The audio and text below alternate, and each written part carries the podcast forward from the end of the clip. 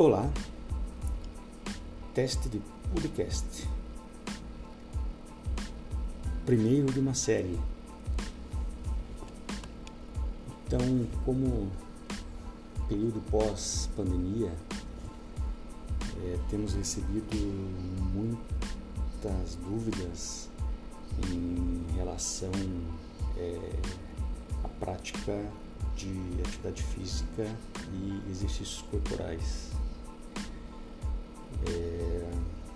Principalmente naquelas pessoas que estão inativas fisicamente. Então, o que, que acontece, né? Por conta da pandemia e muita informação em relação ao sistema imunológico, as pessoas ficaram um pouco mais preocupadas é, com a saúde, especialmente na maneira de fortalecer o sistema imune. Né? Então a gente sabe né, que o sistema imune ele está relacionado a alguns fatores. Tá? Então podemos sim manter o nosso sistema imune mais forte, né, mais em dia, a 100%. Só que isso relaciona-se relaciona a algumas medidas, algumas questões que algumas delas a gente consegue ajustar, né? podemos é, tomar a consciência e mudar um pouquinho o nosso estilo de vida, os nossos hábitos do dia a dia. E tem alguns que a gente já não consegue alterar, a gente vai conversar um pouquinho sobre isso. Né? Mas em geral, todos nós somos dotados de, de um mecanismo extraordinário de proteção. É, contudo, esse mecanismo, que é o sistema imune, né, ele deve ser estimulado adequadamente e muito bem cuidado para funcionar minimamente satisfatoriamente né, ao longo da nossa vida. Então, alguns fatores que interferem nesses ajustes são, primeiro, que a gente não consegue é, mudar, né? que é a idade. Então, em geral, as pessoas mais idosas têm um sistema imune mais frágil em comparação com os mais jovens. Isso é decorrente de todo o processo de envelhecimento, né? A senescência, né? e que são problemas até, patológicos, né, causados pelo envelhecimento, mas que pode ser minimizado. Né? Então, a idade diminui esse, esse fator né, de proteção, mas eu posso, com algum, alguns ajustes, alguns estímulos, minimizar esse agravamento. Tá?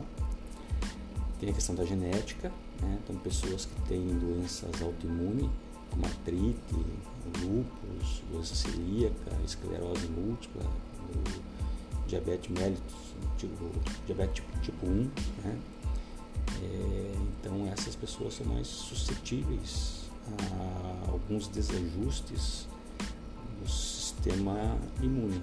Né? Então, pelo fato do sistema imunológico estar trabalhando continuadamente contra essa doença autoimune, obviamente ele fica mais enfraquecido. Então, pessoas são mais suscetíveis a diversos tipos de patologias, essas que têm doença autoimune.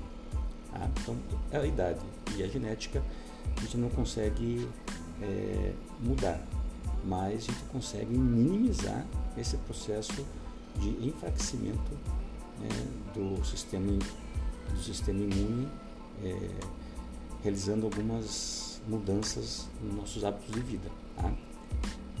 Então, vamos partir agora o que a gente consegue é, alterar, a gente consegue interferir, intervir. Né? Primeiro tem a relação do meio ambiente, né? É, o local onde a gente está inserido, né? onde a gente vive. Né? Obviamente é um pouco mais difícil, né?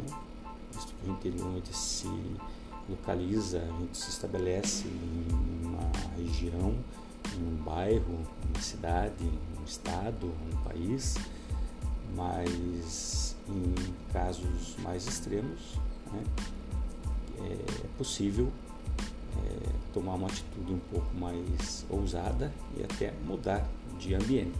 Né? Então tem a questão do meio ambiente, que aí envolve o local onde você está inserido, né?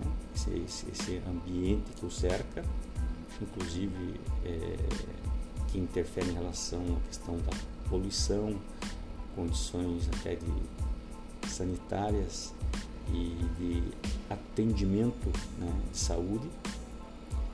E outro fator aí mais facilmente é, modificável é o estilo de vida. E aí entra a alimentação, entra o utilismo, entra o alcoolismo, entra o sono, entra o estresse e o que a gente vai tratar com mais aprofundamento as atividades corporais, ou seja, o movimento. É isso que a gente vai focar. Então, um resumo, né, o sistema imune ele está relacionado com essas questões: a idade, a genética, o meio ambiente e o estilo de vida. Né? A gente vai focar dentro da questão do estilo de vida nas atividades corporais relacionadas com o movimento, especialmente as atividades físicas e os exercícios corporais. Então a gente tem que é, lembrar que o movimento é o grande segredo e um grande mediador do nosso sistema imune. Né? Mas professor, ok, isso aí tudo está entendido, mas por onde eu devo começar? Próximo podcast.